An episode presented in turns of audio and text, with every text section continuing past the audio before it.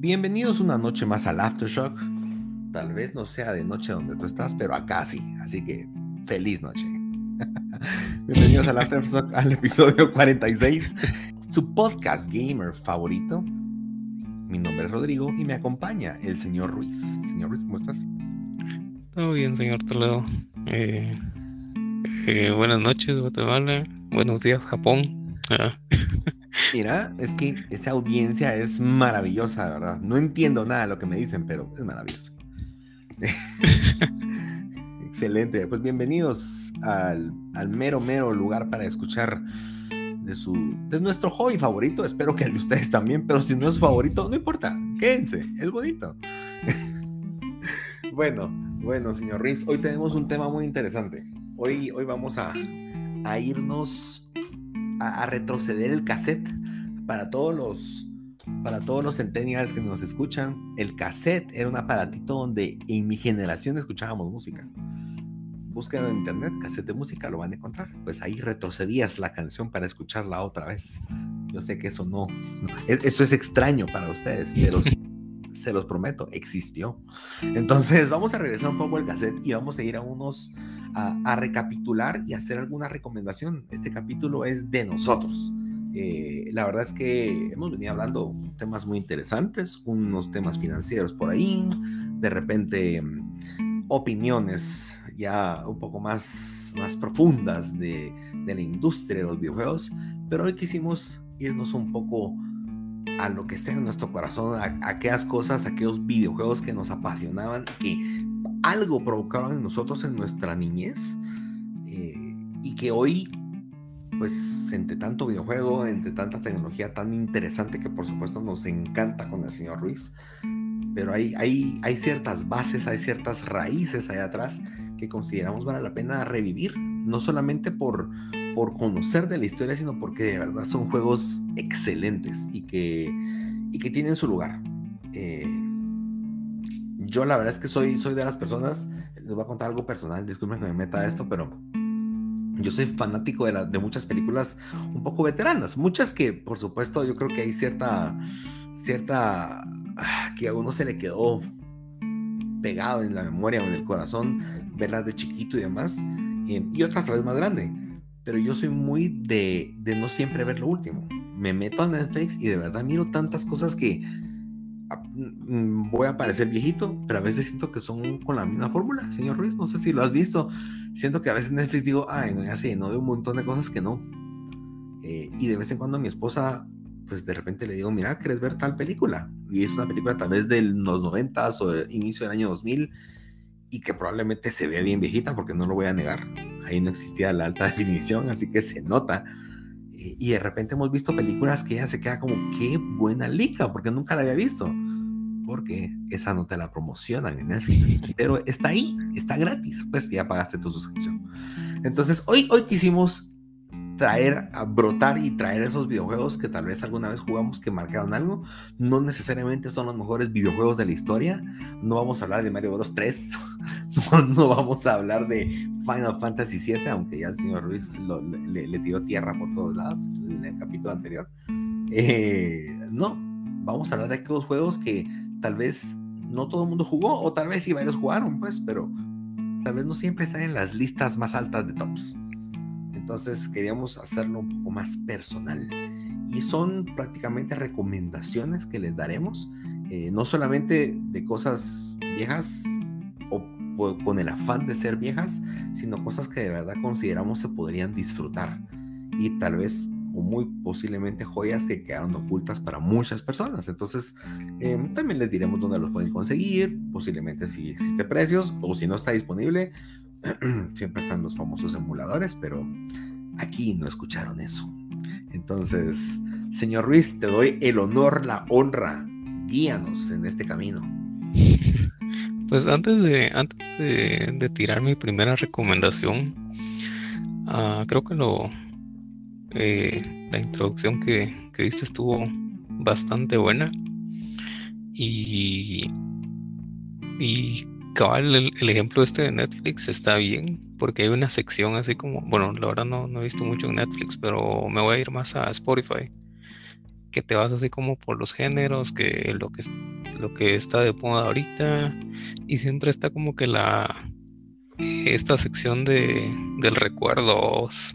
Entonces ahí está como la de eh, la década de, de los noventas de los ochentas de eh, de los 2000, vamos, que decir los 2000 antes decíamos, ah, pues acaba de pasar, pero ahora lo miras es como, no, ya pasaron 20 años, vamos. Entonces, sí, ya, ya pega, ya pega en la vejez. El tiempo, el tiempo. Pero bueno, sí, pero bueno, a lo que venimos. Eh, pues para mi primera recomendación, yo, yo traigo un juego que, que disfruté mucho en mi niñez. Eh, tal vez no lo jugué en una, en una consola, pero como dijo el señor Toledo, pues no vamos a hablar de emuladores, yo sí lo recomiendo.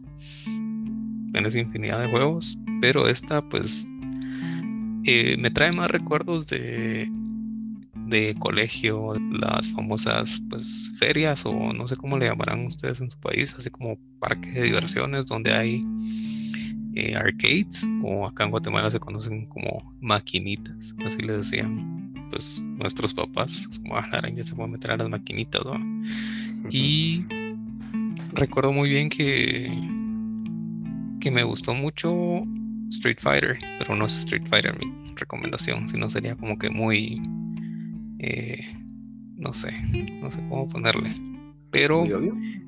sí, muy obvio, gracias. Eh,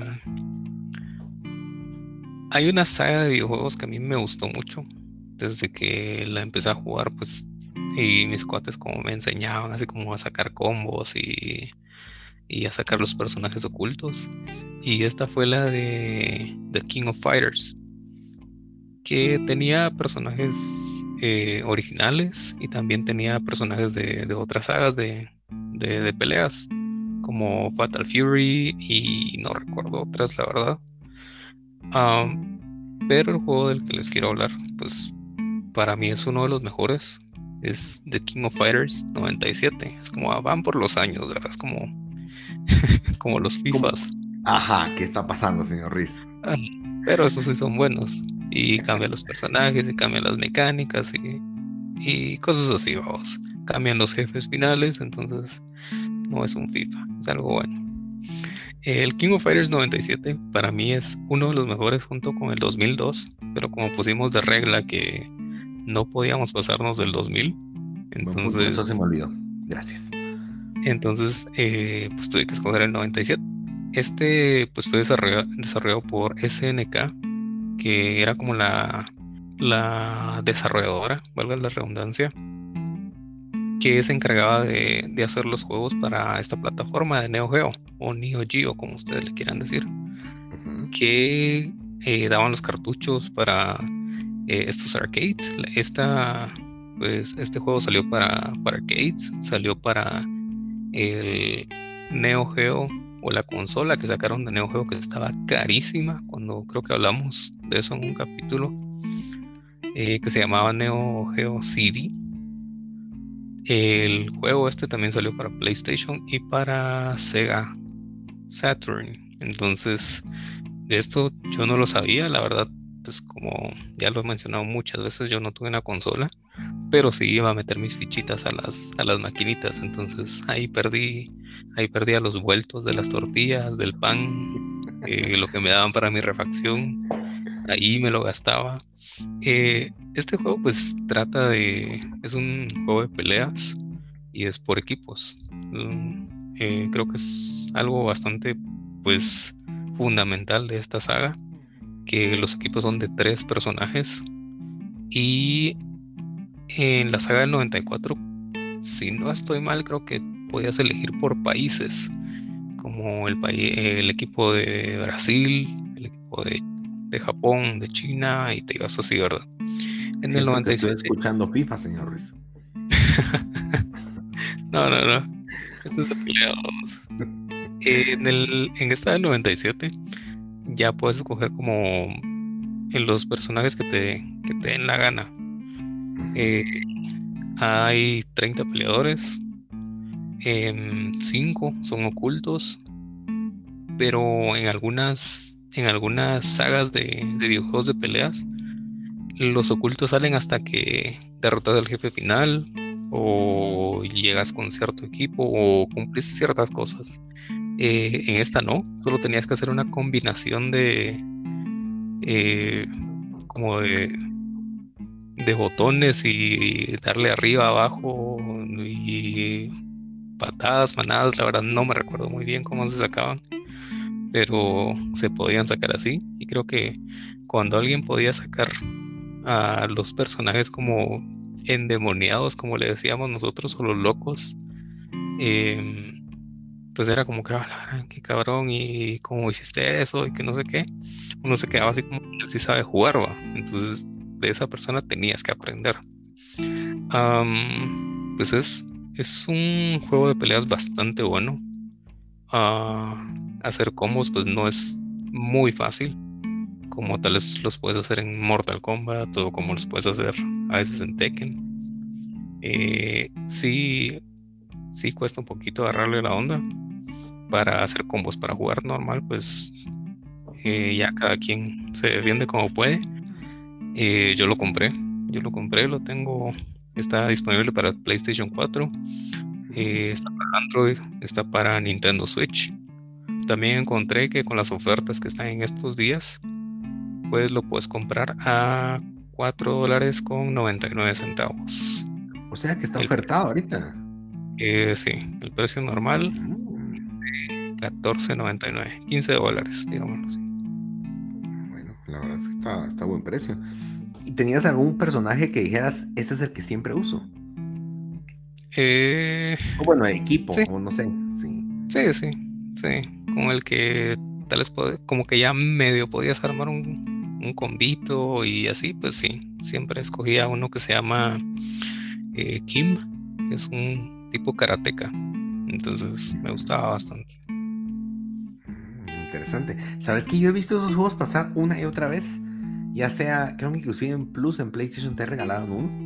Posiblemente tengo ah, uno. Y, siempre mm, va a, ser, va a ser curioso, pero siempre me intimidaron mucho similar a, a los Souls como que se me hacía una serie de, peleas que decía, si alguien juega eso porque ya, es, ya es fan, pues, o sea, ya se las sabe todas. ¿Qué voy a hacer yo ahí? Pero, pues, la verdad es que nunca había conocido a alguien que sí los jugara, pero ahora que ya sé que sos fan, sos tan fan, tipo fan de un fifero. que hasta por año te ibas. No, no los tengo todos. Me gustaría tenerlos todos interesante. Yo creo que inclusive, yo creo que hay una consolita de, de, de SNK, si no estoy mal, que creo que trae varios de estos. sí. Chiquita, bueno, interesante, muy interesante, señor Ruiz. Año 97. ¿Y o jugaste en maquinita? ¿En emulador después lo, lo volviste a tocar o ya no? Por supuesto. Yo sabía. Pero por supuesto, eso no se hace, no tengan pena. Esto es solo broma, jamás sucedió. Em, bueno, yo me voy a ir 10 años un poco más al pasado, no se asusten. Posiblemente muchos de ustedes, hasta sus papás eran niños, no lo sé. Pero yo me voy al año 1987. Em, este juego a la vez es muy interesante. Personalmente yo lo jugué como a los, a la, como en el 93 o 94 tal vez mucho tiempo después de que salió en consolas. Originalmente salió en los arcades también. Por supuesto, yo, yo te soy sincero, señor Ruiz, yo sé que te vas a burlar de mí, pero yo nunca tuve la dicha de ir a un arcade aquí en Guatemala. No, no, no me daban permiso o no había cerca un arcade de mi casa. No tuviste infancia. No tuve infancia. Y la única vez, no, no, no se burlen, no digan nada, o sea, pero la única vez que yo entré a un arcade, yo estaba de viaje allá por el norte y pasamos a una gasolinera. Estábamos de viaje en carretera, me recuerdo que en un busito, algo así. Bajamos y me recuerdo que yo fui al baño y cuando salí había un área, era un lugar como donde paran todos los traileros, con trailers gigantes, yo me recuerdo, y, en eso yo salgo y hay como un lugar oscuro donde está lleno de luces adentro. Y, y yo me recuerdo entrar, me estoy haciendo un gran paréntesis porque nada que ver con el tema, pero en eso adentro y hasta el fondo había en la esquina estaba una máquina increíble, gigante de Tekken 4. Y yo recuerdo que en ese tiempo yo jugaba en el Play 1 Tekken 3, o sea, yo no sabía que existía Tekken 4, pues. Y para mí fue impresionante ver, porque la verdad es que yo no sé, pero yo siento que es mucho más, no sé si los cuadros por segundo, pero en la máquina se ve increíble, mejor que en la tele. o en su momento, si mira, mejor que en Play 2, seguramente, mucho mejor. Eh, me quedé impresionado. Es, esa fue mi, mi, única experiencia y que en efecto jugué una, una pelea, porque no tenía mucho dinero, pero me alcanzó para una mi ficha. Pero me recuerdo que me gustó mucho. O sea, entiendo tu sentir de, ala, qué bonito esto, pero no tuve la dicha de poder vivir o tener amigos con quienes ir a, unas, a las maquinitas. Señor Ruiz, vamos a tener que hacer un tour a los cines Lux de aquí en Guatemala. Eh, ah, no, ahorita sí. Yo ahí no me meto, dice que. Ahorita ya no. O sí, puede hacer, o tal vez encontrar saber ni qué máquinas que ya no son las que no quiere. Bueno, pues regresando al juego que, que, que, les voy a comentar de mi niñez, ni siquiera me recuerdo si lo tuvimos en la casa o nos lo prestaron, no lo sé. Pero es un videojuego que estoy seguro que muchos, si le preguntan a, a sus amigos más grandes o a alguien que ronde los entre 35 a 40 y pico años, eh, les dirá que jugó alguna vez Punch Out. Y Punch Out es el juego por excelencia, y yo creo que a la fecha es el mejor juego que hubo, y no porque hoy seguramente hay mejores, más técnicos, gráficas y demás, pero el juego más enviciante que hubo de boxeo. Eh, yo la verdad es que no sabía mucho del juego, yo, yo la verdad es que me lo disfruté, pero cuando investigué un poco más del juego, de, sus raíces, te das cuenta de la importancia que tuvo. Em, originalmente, y yo jugué las dos versiones, hubieron dos versiones de juego, una se llama Mike Tyson's eh, Punch Out y después, como a los tres años, sacaron otra siguiente versión que ya fue solo Punch Out. ¿Por qué fue que cambió? El juego es exactamente el mismo. Lo único que cambia es el personaje final, que es el jefe, que en uno era Mike Tyson, que cuando, cuando hicieron el juego, Mike Tyson creo que tenían 19 peleas ganadas y ninguna perdida. Estaba como empezando su carrera, todavía no era campeón mundial y firmaron con él y le pagaron 50 mil dólares por usar su nombre. Y en efecto, eh, pelear con él y ganarle a Mike Tyson en el juego era de verdad, te quitabas el sombrero y respetabas a esa persona de por vida, pues, o sea, de verdad. Era, era, era, era otra cosa astral. Em, pero, pues, Mike Tyson, su carrera ahí estaba empezando en el 87, pues, y solo fue para arriba a toda velocidad. Y pareciera, no hay ningún texto, nada que lo diga, pero pareciera, o mi conjetura es que en el 91 o 92, que volvieron a editar el juego y pusieron como jefe final a un tal Mr. Dream, que a diferencia, pues no era afroamericano, era como blanquito, era como todo guapo, lo hacían ver ahí, pero cuando ya, ya lo ponían, solo la cara cambiaba, el cuerpo era el mismo cuerpo que Mike Tyson los combos eran los de Mike Tyson, todo era lo mismo. Entonces yo recuerdo haber jugado y llegar con Mike Tyson en algún momento y con Mr. Dream. Em, voy a serte honesto, señor Ruiz, no recuerdo si les gané alguna vez. Recuerdo que mi hermano les ganó, entonces está, está, como tan nubloso eso porque digo, ¿será que sí le gané yo? ¿O solo fue lo que vi a mi hermano ganar? No, no me recuerdo. Eh, estaba pequeño. Cuando lo jugué tenía tal vez siete años. Eh, pero es un juego, es un juego que de verdad para mí es tan sencillo y esta semana que, que nos propusimos esto, pues me puse a jugarlo en el Nintendo Switch y me he pasado unas cuantas horas tan divertidas, tan entretenido. Es un juego cortísimo, pero es un juego con mucho reto que, que requiere ser súper específico con tus combos, no, te da mucho margen al error. No es como los juegos de ahora de perdiste, volví a intentar. Perdiste y te regresan un nivel. Y si perdes otra vez, hasta atrás. Eh, y, yo me recordaba que te regresaban al primero, pero creo que no, no, era el de mis tiempos. Em, lamentablemente, el que está disponible en la tienda no es, es el de Mr. Dream, no es el de Mike Tyson, porque no están las licencias. Si les interesa, el videojuego está. Eh, está completamente gratis si estás suscrito al Nintendo Online, que tenés un repertorio de juegos como que fuera tipo Netflix en el Play, en el Nintendo Switch, está disponible completamente gratis. De lo contrario, hay otras dos opciones que lo puedes conseguir. Lo puedes conseguir a 4.99 para el Nintendo Wii U, si es que alguien llegara de un Nintendo Wii U, que no conozco a nadie. y segundo, lo siento, pero tenía que decirlo. Y la otra opción es que también pueden comprar en el NES Mini, en el chiquitito.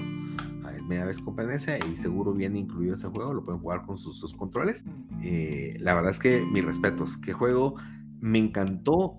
Eh, por, por si no saben, pues el boxeador es un boxeador junior el que tú utilizas, no escoges un personaje, es una sola persona que se llama Little Mac. Little Mac. Little Mac, ajá, es, es pues todo, todo debilucho, empieza y, y literalmente es ir, ir subiendo escalones. En, al final, si no más, creo que son nueve peleadores. Para los estándares de hoy es bien poquito, pero si algo tienen los peleadores es que tienen un carisma y, y tienen algo especial cada uno. Cada peleador tiene, tiene su toque y, sus, y su forma de pelear es tan específica que, que tienes que aprender a conocer a cada peleador. La verdad es que sí, me lo disfruté Debo decir, señor Ruiz, que me he vuelto más cleto con los años. Entonces, llegué hasta el quinto peleador, así que no me pidan mucho más. Me dio riata ese quinto y me que hay un japonés que se llama, no sé qué, Piston Honda. El número 3, a la medio, es, ese sí me costó muchísimo. Pero, pero es un juego que a pesar de que perdí, a pesar de que morí muchas veces, no, no, no se muere, solo noqueado. Pero N veces me lo he disfrutado y de verdad creo que deberían probarlo. Es un juego súper sencillo. Seguramente está en N cantidad de emuladores si lo quisieran ver, pero yo recomiendo jugar con los controles, pues al Nintendo Switch ni modo, pero si no, con los controles originales. Yo creo que es la forma adecuada. Eh, sí debo decir que yo lo jugué con los joysticks y del Nintendo Switch y a pesar de que fue más sencillas algunas cosas, hubieron otras que a veces el joystick yo quería irme a un lado y lo que hacía era irme para enfrente. Entonces era como, no, no, eso no lo hice yo. Entonces, tómenlo en cuenta. Igual se puede jugar con los direccionales. Excelente juego. Excelente juego. Punch Out. Miras. Solo para, para agregar eh, lo que dijiste de Mike Tyson, eh, cuando me pongo a ver así como listas de los, así como top de los jefes finales más difíciles en la historia de los videojuegos, te diría que en un 75%, no importando el lugar en el que, en el que lo pongan, siempre está Mike Tyson de Punch Out. Entonces, sí te dice la, dificultad que, que, tenía ese juego. Eh, otra cosa, pues Little Mac es uno de mis personajes favoritos en Smash. Creo que casi siempre lo, escojo. Me gusta bastante. interesante. Tendré que probar eso también, porque nunca escogí a Little Mac yo. Em, bueno, detalle importante. Si les interesa, ese es el original. Para mí creo que es el mejor. También está Super Punch Out, que yo siento que ahí sí se fueron un poquito más al, al estilo caricaturesco de todo. Poco exagerado, pienso yo sigue siendo un buen juego en Super Nintendo. Y el siguiente salió en Nintendo Wii. Eh, pues la diferencia es que usas tus puños, ¿va? Entonces, ese también lo compré el año pasado, lo conseguí en un baratillo. y me, pues lo jugué, lo jugué poco. La verdad es que ese sí fue más como el sentimiento de tenerlo. Pero el original y el más barato es el que yo les recomiendo. Para mi segunda recomendación, creo que me iba a ir, o creo que en este capítulo, pues sí me, la balanza pues se fue un poco más con los arcades, pero no quería ir como que todos que fueran arcades. Entonces me puse como que a buscar en todos los, en todos los rooms que tenía descargados de Nintendo 64. dije, ah, Mario Kart, eh, no sé, eh, Super Smash Bros., eh, Star Fox y todo lo que jugabas, Tony Hawk. Pero no me recordaba de este. Y Doom 64 creo que fue uno de los primeros first person shooters que, me gustaron bastante a vos. Este, eh, la fecha de lanzamiento pues fue en, también en el 97. y, y creo que para su época era un muy buen juego. Me recordó mucho a este solo los que son de la vieja escuela van a entender a este protector de pantalla que o descansador de pantalla creo que se llama, donde vas en un laberinto y, ah, así. Ese, era que Windows 95, creo. Sí, imagínate eso. Entonces creo que me recordaba mucho a eso. Cuando solo dejamos ahí, era como el laberinto se movía solo y, y cosas así, ¿va? Entonces, eh, si saben de qué les hablo, pues algo así es Doom, solo que te van saliendo monstruos, te van saliendo demonios. Ah, no voy a, pues, a meterme tanto a la historia, pero eh, el objetivo principal es ir matando demonios, ir consiguiendo llaves, ir em, avanzando en los niveles que te da el juego, ah, haciéndole como mejoras a tus armas, eh, consiguiendo diferentes armas también. algo que, no recordaba y que, me gustó bastante de, este juego es que a diferencia de los eh, pues del, del, nuevo, ¿verdad? Del Doom Eternal o de los otros, pues la banda sonora no es con no es con, con ese tipo de música, sino que es con, con música como más tétrica, creo, que te pone como más en suspenso. Entonces esa atmósfera, mm, pues no te da eso, no te da eso que te da el Doom Eternal de que como que te da adrenalina para ir matando y que miras que, que, es, que explotan y todo eso, sino que con esta música es como, ah, ¿y qué me va a salir ahorita? Y y qué tan grande va a ser el demonio o el, o el monstruo que me vaya a salir. Entonces, creo que algo, algo que, que resaltaba de este, de este juego. después de, de años vino Bethesda y, y dijo pues vamos a sacarle una, una nueva versión. Y esto fue en apenas el año pasado que sacaron esta versión. Ok, ok. ¿Sabes que yo ese lo compré el año pasado? Y no Creo que salió una oferta como aún. No, y fíjate que sí, lo jugué. Es uno en donde empezás como en un. No sé, como en un techo y bajas a una, una calle. Mm, ahora no recuerdo. Es que fíjate que me pareció lo curioso porque yo recuerdo haber jugado creo que Doom 1 y, o Doom 2, me recuerdo, en PC, pero porque alguien lo tenía, creo que un primo lo tenía en su PC.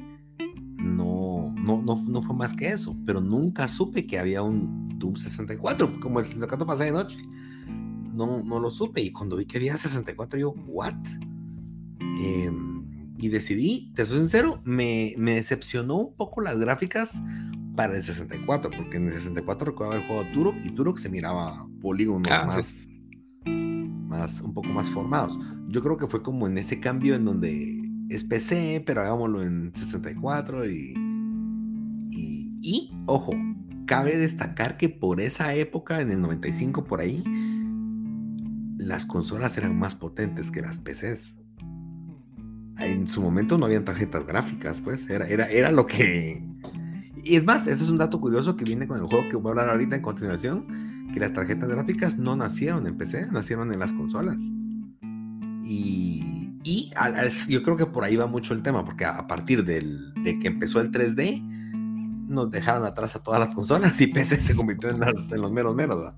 Em, pero, pero sí, es un tema curioso. ese fue, ese, ese, es mi tema. Lo tengo instalado en el Play 4, lo jugué tal vez una media hora, me mataron fácil, te soy sincero. Creo que no soy tan tan agraciado con mis dotes de Doom, pero, pero me pareció interesante y quería tenerlo, quería probarlo.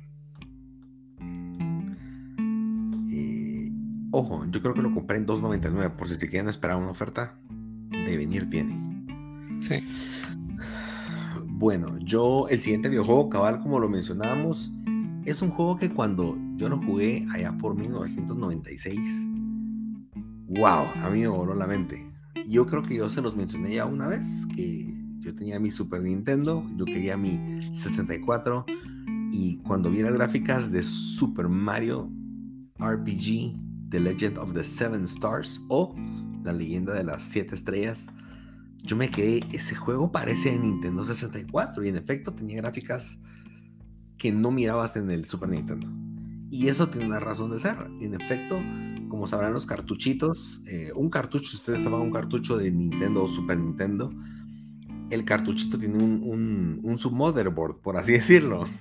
Y, literalmente viene hay un chip en donde viene la memoria donde está instalado el juego y, y, ese chip pues al unirlo con la consola es que, es que se generaba el videojuego pues se tenían que estar ambas tanto el nivel de procesamiento de la consola como lo que generaba el, el cartucho pues a los chicos Nintendo se les ocurrió que podían ponerle más memoria RAM, expansión de memoria RAM y procesadores 3D a sus cartuchos. Entonces, pues Mario, Super Mario RPG fue uno de los juegos que fue galardonado con un chip llamado el, SA, el SA1, que no era el mejorcito, pero sí, eh, pues cuadruplicaba el poder del, del, Super Nintendo y lograbas que podrías tener gráficas 3D. Como a nivel de referencia, el juego que, que, que, primero utilizó uno de esos cartuchos, pero sí fue con el chip más famoso, con el, con el Super FX, creo que se llamaba, fue Star Fox. Star Fox 1 lo pueden ver, este es el primer juego que usó polígonos reales en el Super Nintendo. Y pues de ahí vino la tendencia, ¿verdad? Y se reconoce que todos esos cartuchos, pues a final de cuentas, eran mini GPUs que en su momento no eran GPUs, ¿va? era simplemente ponerle procesamiento porque mi juego lo necesitaba. Ahora, tomen en cuenta que cuando tú comprabas un videojuego, un Super Mario RPG, estabas comprando no solo un juego, estabas comprando memoria RAM, estabas comprando eh, una GPU chiquitita que hacía que, y que era una GPU dedicada a tu juego. Eso, eso es lo que no me cabe en la mente, o sea, por eso los juegos eran tan caros antes, porque no solamente era el software, estabas pagando parte de hardware con cada juego que comprabas de ese tipo, ¿verdad? Por supuesto, los que no tenían eso se aprovechaban y lo vendían caro igual. Bueno, pero regresando al videojuego. Ese videojuego es, es, es icónico. Eh, yo, cuando yo lo tuve, me recuerdo que nadie lo conocía. Yo llegaba a estudiar y todo el mundo era como que estás hablando, ese juego no existe, pues. Eh, o, no fue muy famoso tal vez aquí en Guatemala, Latinoamérica, no lo sé. Em, pero lo más importante lo dice el nombre. Era un Mario RPG, Role Playing Game. Era un Mario que tenía una historia interesante. Era un Mario que tenía un fondo, que cada personaje tenía una historia más profunda que solo rescatar a la princesa. Sin embargo, sí había que rescatar a la princesa. Em, la verdad es que sí es uno de los juegos, a mi parecer, que mejor representan tal vez esa época de de transición entre los juegos de plataforma viejitos de Nintendo a los juegos ya modernos en PlayStation o Sega Dreamcast y todo lo que vino después. Es un videojuego que no desarrolló Nintendo. Es un videojuego que literalmente solo Shigeru Miyamoto dijo, mira, solo no hagan esto o si hagan esto. Pero el juego lo hizo eh, Square que eran los creadores de Final Fantasy y se nota a leguas. Es un juego en turnos. Saben que yo odio esos juegos, pero para mí ese juego fue wow. Y fue el videojuego que provocó. Eh, los que no saben un poco pues, de la historia, Final Fantasy ya habían habido seis Final Fantasy antes de ese. Y Final Fantasy vendían increíblemente bien, súper bien en Japón. Pero en Estados Unidos nadie los quería, muy poca gente los compraba, o los que lo compraban eran como super fans de eso, pero no era un juego que vendiera mucho. Eh, a partir de Mario, Mario RPG, que sí vendió su buena cantidad de copias, como que la gente entendió de qué se trataba el tipo de juego. Y ese fue el detonante para que en Norteamérica prácticamente el género creciera y explotara. ¿Y por qué creen que cuando salió Final Fantasy VII, que fue el siguiente, esa fue la bomba, pues? Eh, ese juego, entonces, por así decirlo, para mí Mario RPG es como el abuelito lejano que era de otro país, pero que era el abuelito de Final Fantasy VII y que a partir de ahí eh, toda América se popularizó. Eh, era una historia mucho más compleja y pues mirabas a un Mario conociendo distintos pueblos, por así decirlo, distintas tribus. Inclusive es el único juego, primer juego donde yo vi que Bowser peleaba a tu lado en algún punto. Eh, porque al final de cuentas tenían un, un, enemigo en común que tenían que pelear ambos. Eh, y peleabas por turnos, ¿verdad? Y tenían algunos elementos de estrategia cuando, como sabrán los RPGs, a veces tenés que golpe fuerte y, o usar un poco de magia.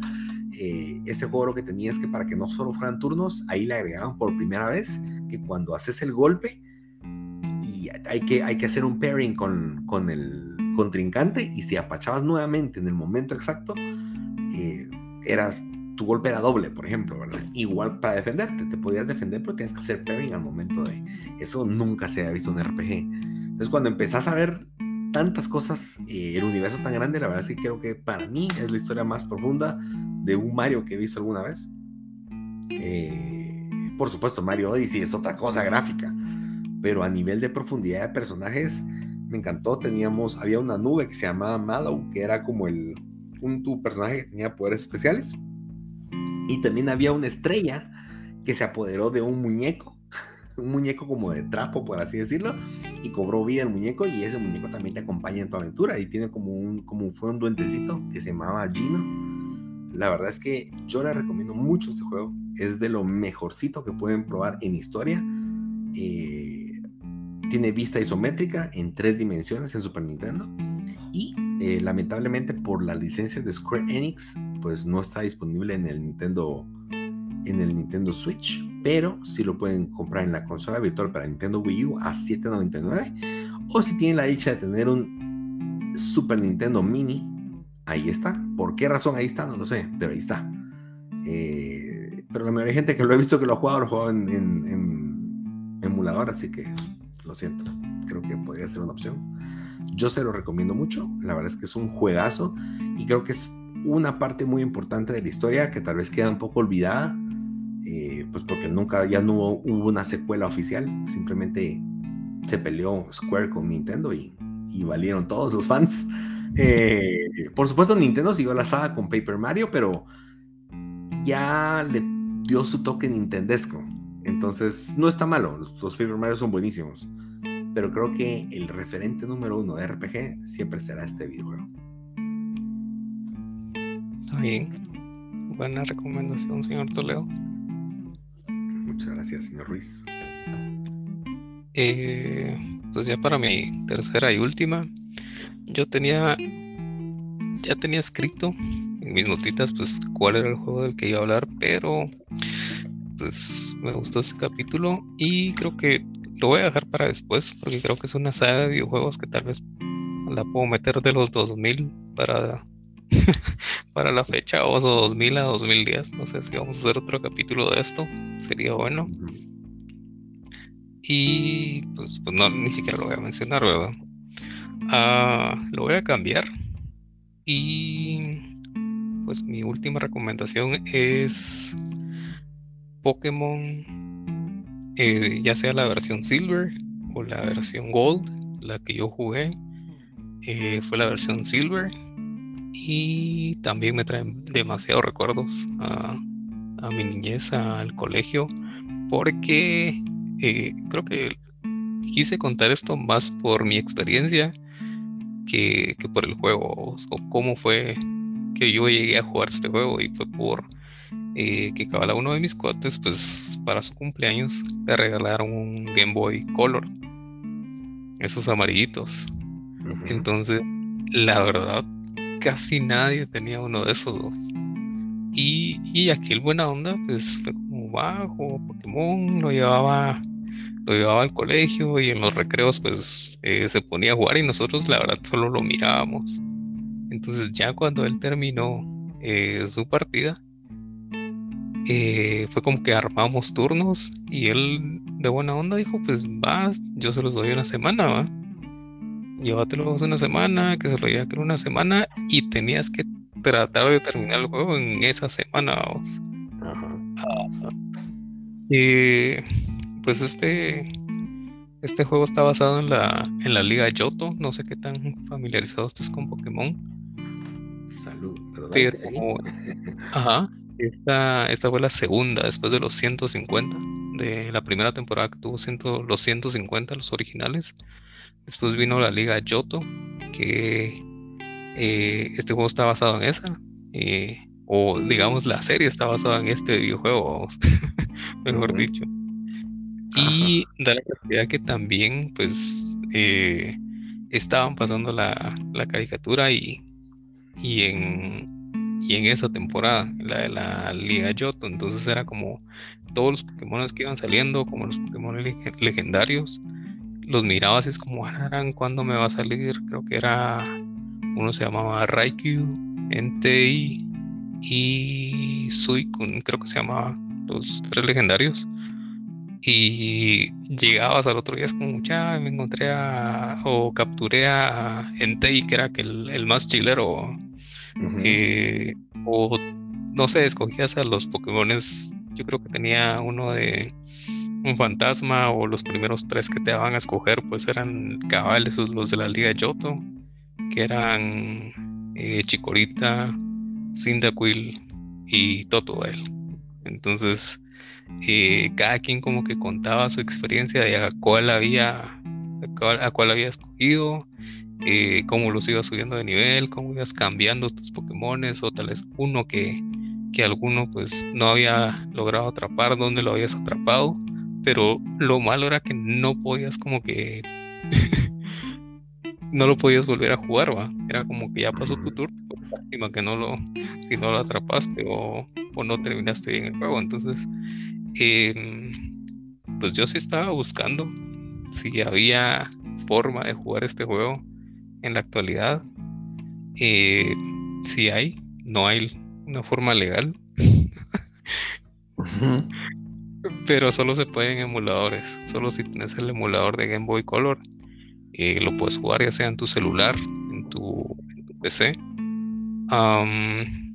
me emocioné cuando vi una noticia si no estoy mal, fue el año pasado, donde dijeron que para, iba a salir una, una versión pues remasterizada para el Nintendo Switch. Se iba a llamar Silver y algo más, otra palabra más. Pokémon Silver y algo más. Era la misma temática, las mismas mecánicas. Y lo único que iban a, pues a, mejorar eran las gráficas.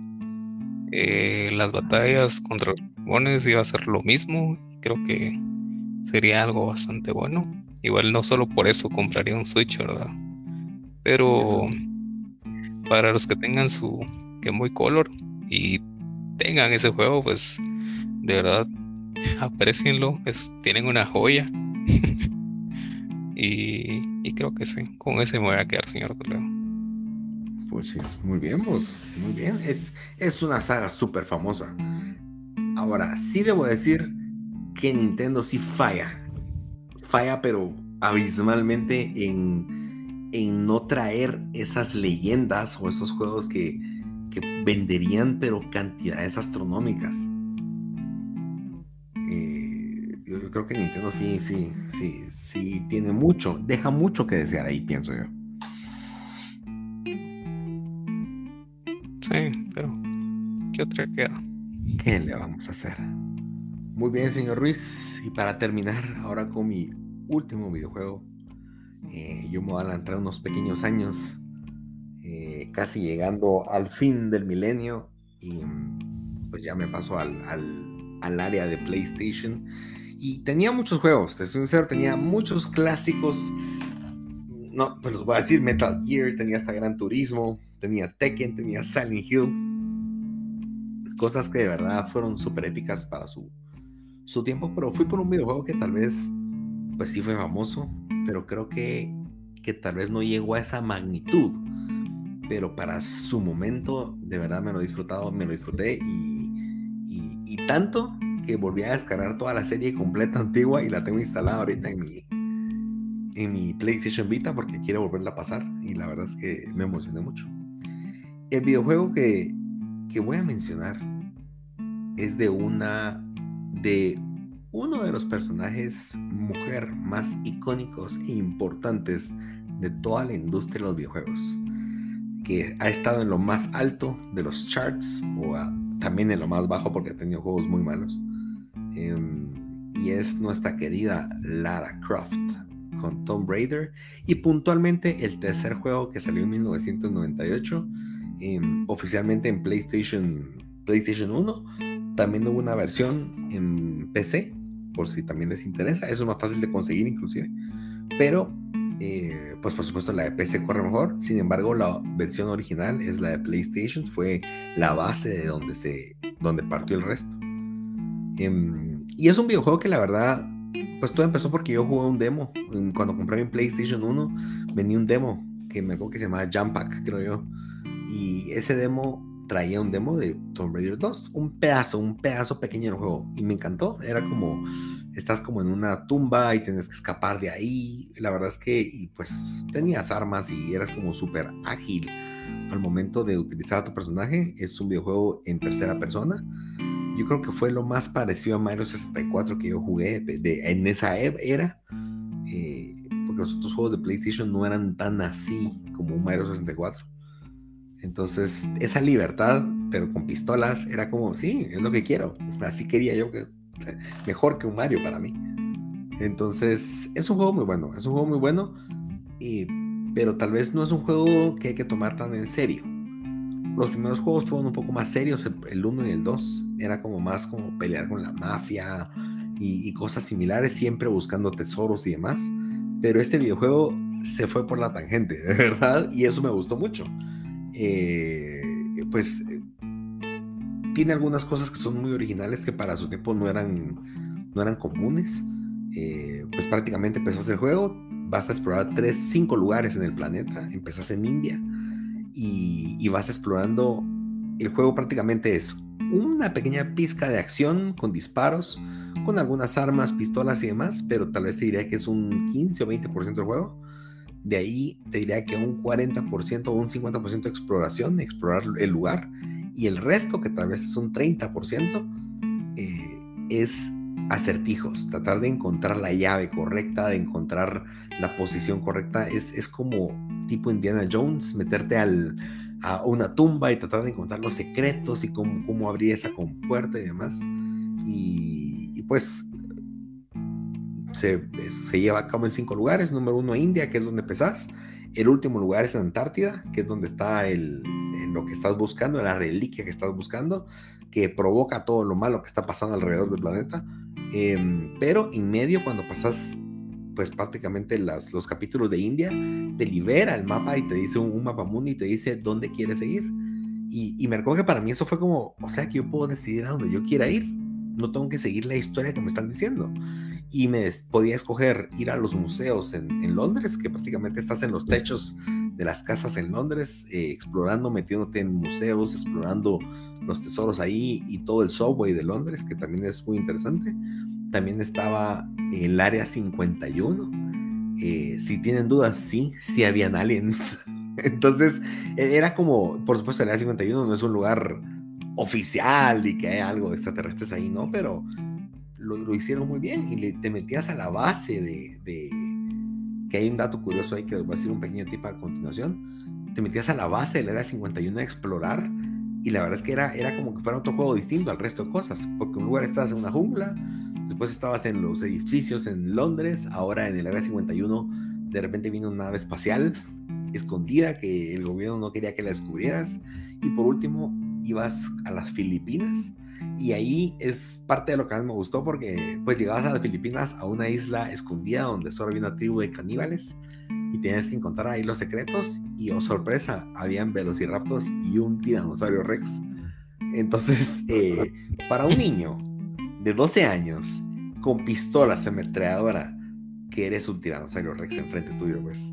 Entonces, eh, es un juego de verdad muy bueno. Es un juego muy bueno con controles que si hoy los jugás de verdad son muy complejos, no es algo sencillo, pero me da si uno pasa esa curva, es interesante. Eh, el, pequeño tip que no quiero que se me pase, que les quiero comentar, es que eh, como te podías escoger los tres lugares en el orden que tú quisieras, a mí me pasó que yo quise dejar el área 51 de último.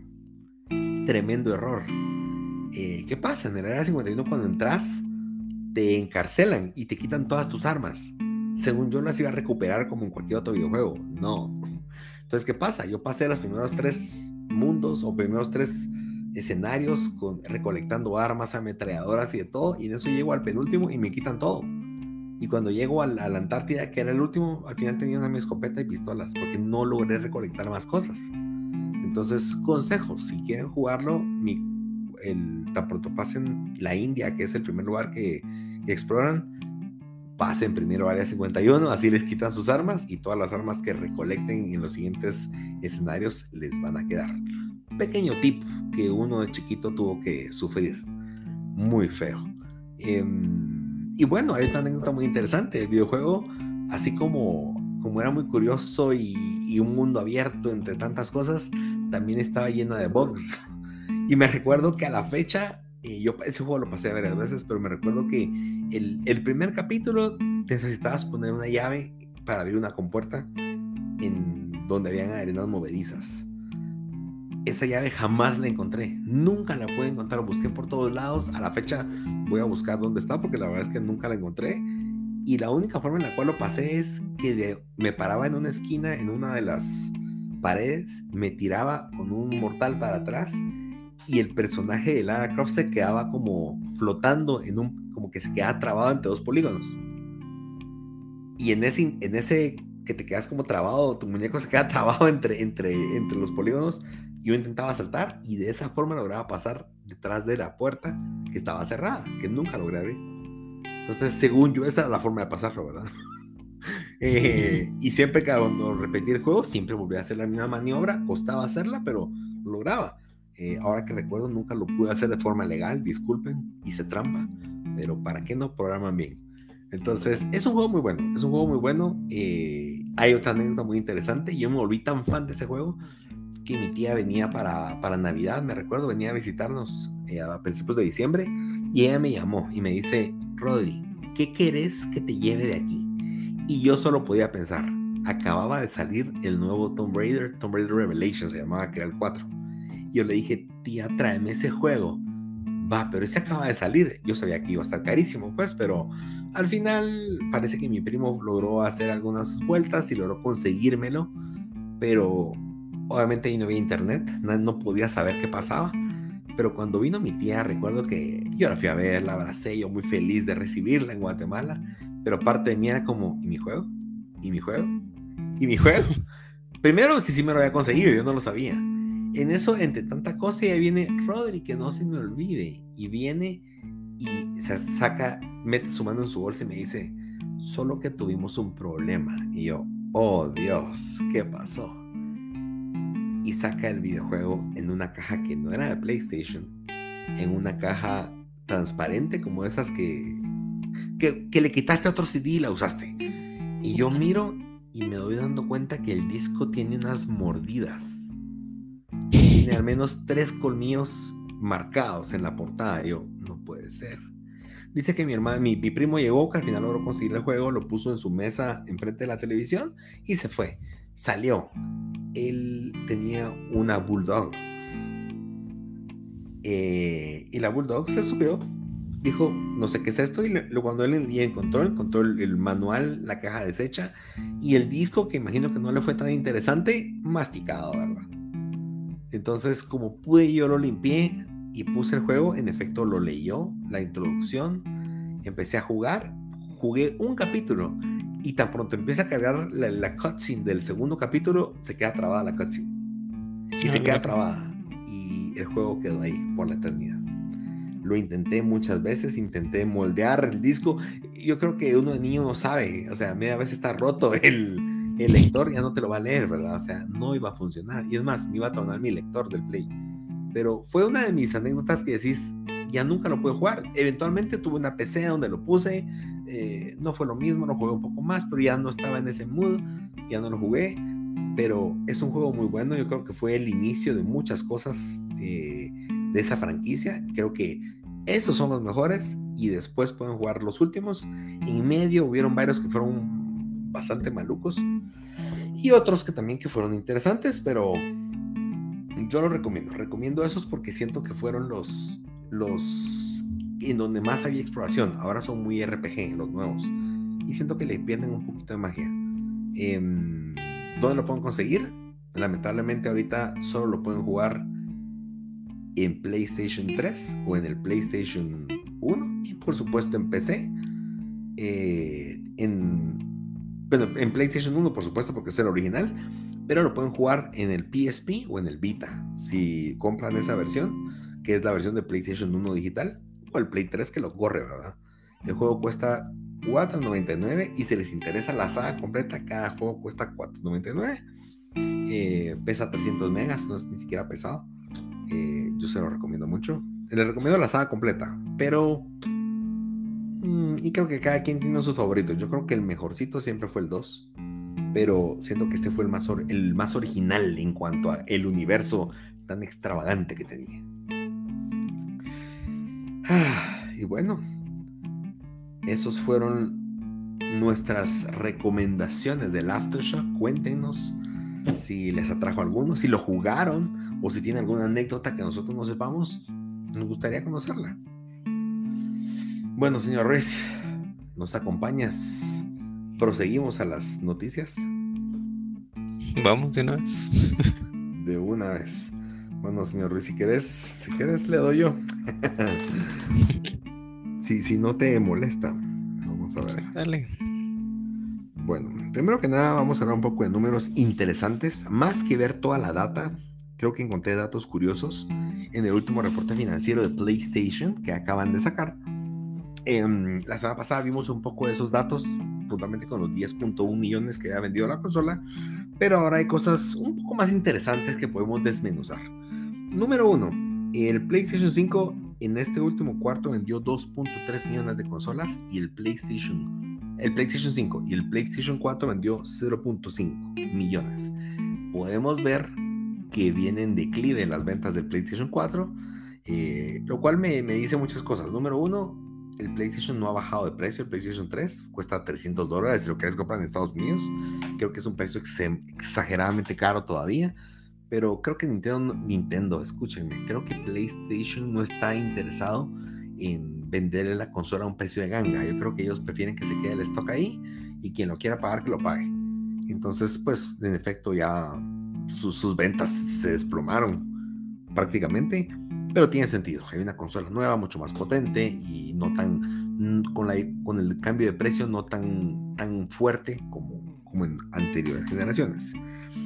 Y también me hace pensar, si ya la gente no tiene tanto interés en el Play 4, si estás interesado en vender tu Play 4, estás en el momento adecuado. Así que es mejor venderlo ya cuando ya después empiecen a rematarlos, ¿verdad? Entonces, punto a considerar.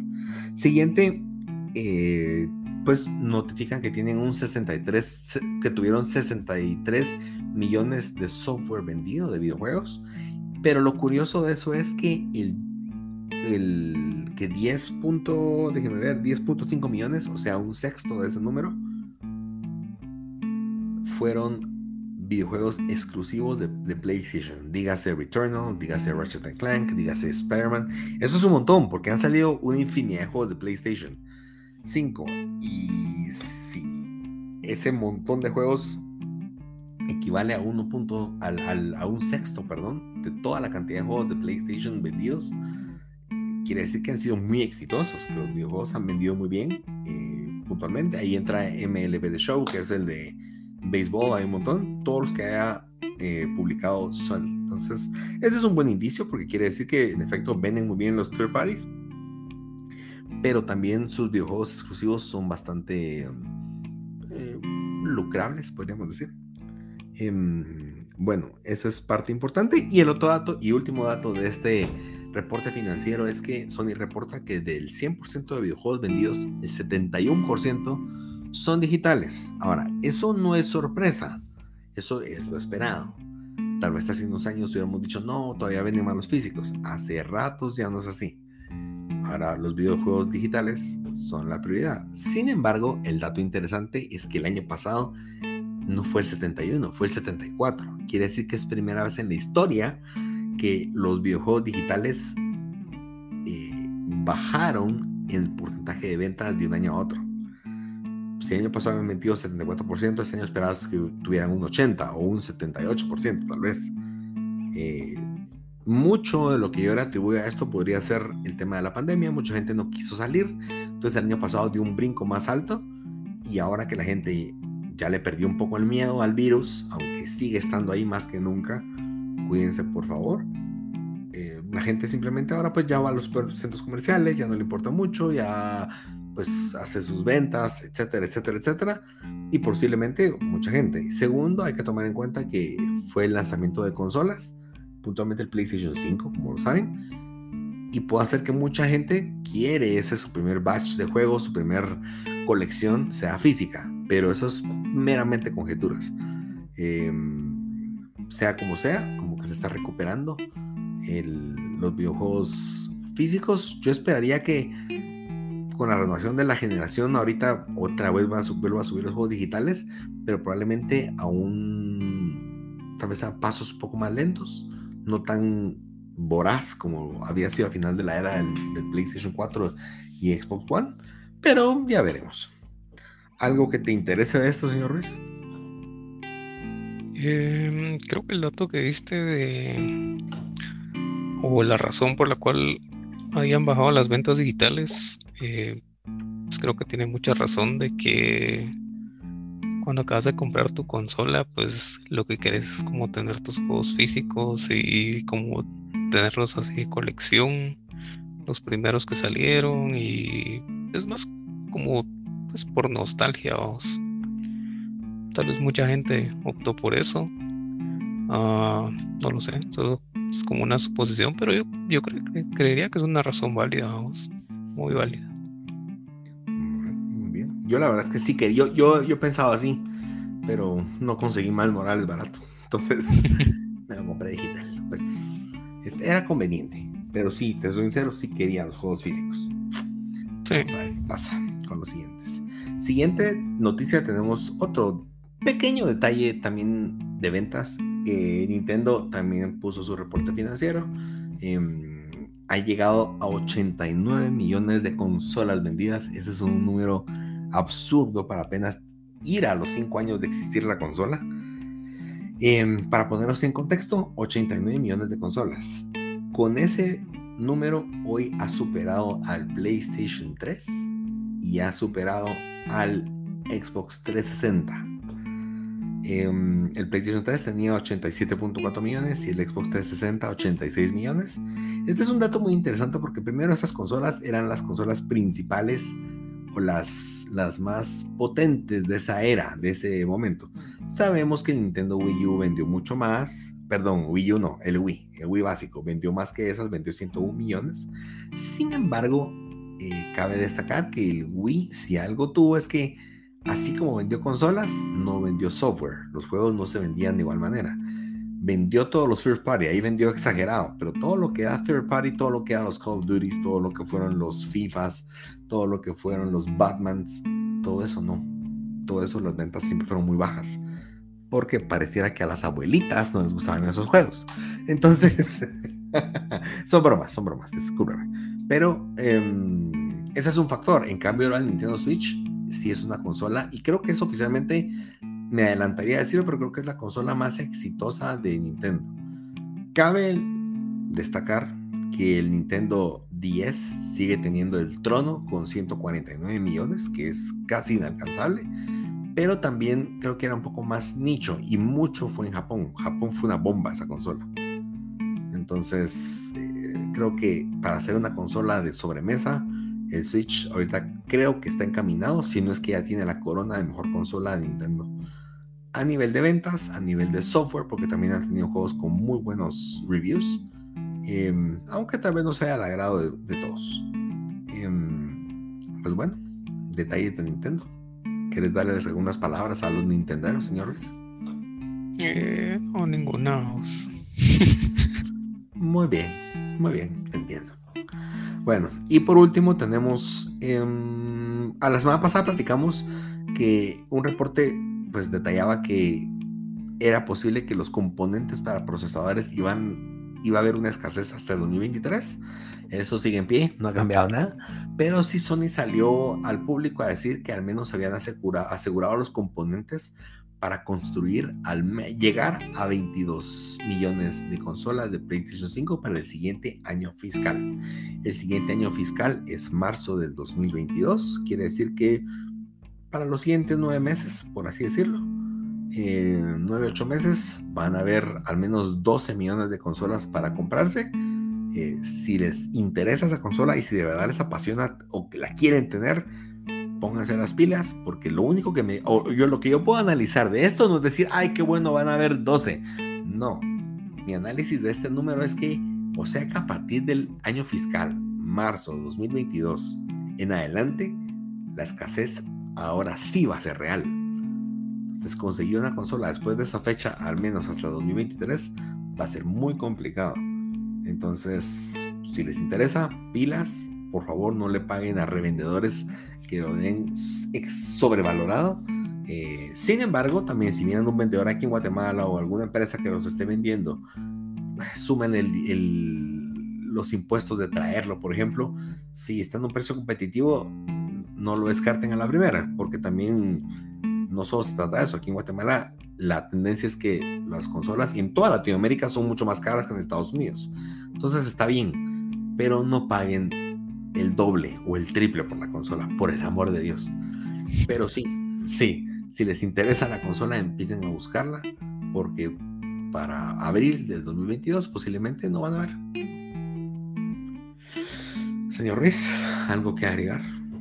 Solo, pues si no van a ver, eh, no sé, ya me puse a pensar, vos, ¿qué voy a hacer el siguiente año? ¿Qué va a pasar? Esto parecía lo de las vacunas aquí en Guatemala, que se iban a ver, que no van a ver. que no, que sí. Sí, es ah. cierto. Esperemos lo bueno, es, lo bueno es que aquí no está el gobierno por medio, entonces tranquilo. Eh, eso. El Sony, que también no, no sé, no sé qué pensar. Sí, sí pues yo, yo, creo que vale la pena si de verdad te interesa, ah, señor Ruiz. pues de repente ver si. Porque igual, o sea, la consola no va a bajar de precio al menos de aquí al 2023-2024. Cuando un producto tiene tanta demanda, no le bajan de precio. Mira el Nintendo Switch, ya tiene 5 años y no le han bajado un centavo. Sí, eso es muy cierto. Entonces, si lo vas a gastar ahorita, mejor de una vez. Si igual lo vas a gastar, mejor de una vez. Sí, sí. Bueno, les, les dejamos eso ahí. Piénsenlo, analícenlo. Vamos a ver qué sucede. Bueno, señor Ruiz, algo que tengas que comentarnos de esa semana, alguna bomba que haya sucedido en tu semana gamer. Mm, no, ninguna. La verdad, tuve como unos, sí, mucho, unas dos horas para jugar. Entonces, no, estado muy, muy alejado esta semana. Espero retomar ya desde los próximos días. Bueno, muy bien, me parece. Yo la verdad también no tengo mayor cosa. Eh, Morales, llevo 85% del juego. Yo creo que estoy por terminarlo pronto.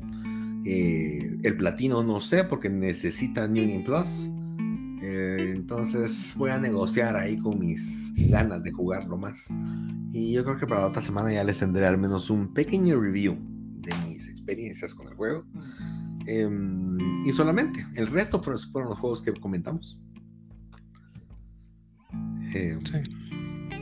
Bueno, pues muchas gracias por acompañarnos. Saben que nos pueden esperar todos los lunes. Puntualmente van a ver el capítulo. Eh, si se suscriben, ya sea en Spotify, ya sea en Deezer, ya sea en Anchor, ya sea en Google Podcast o Pocket Cast, creo que se llama el otro, perfectamente pueden darnos follow, pues su celular les va a avisar ¡pum! cuando aparezca un nuevo capítulo para escucharnos. Pueden escucharnos libremente. Compartan el capítulo, por favor, si les gustó, con sus amigos, en sus redes sociales. Bienvenido, de verdad, no saben cómo nos ayuda para esparcir un poco este mensaje. Y mm, solamente escríbanos, comentarios son bienvenidos. Gracias por escucharnos una semana más. thank you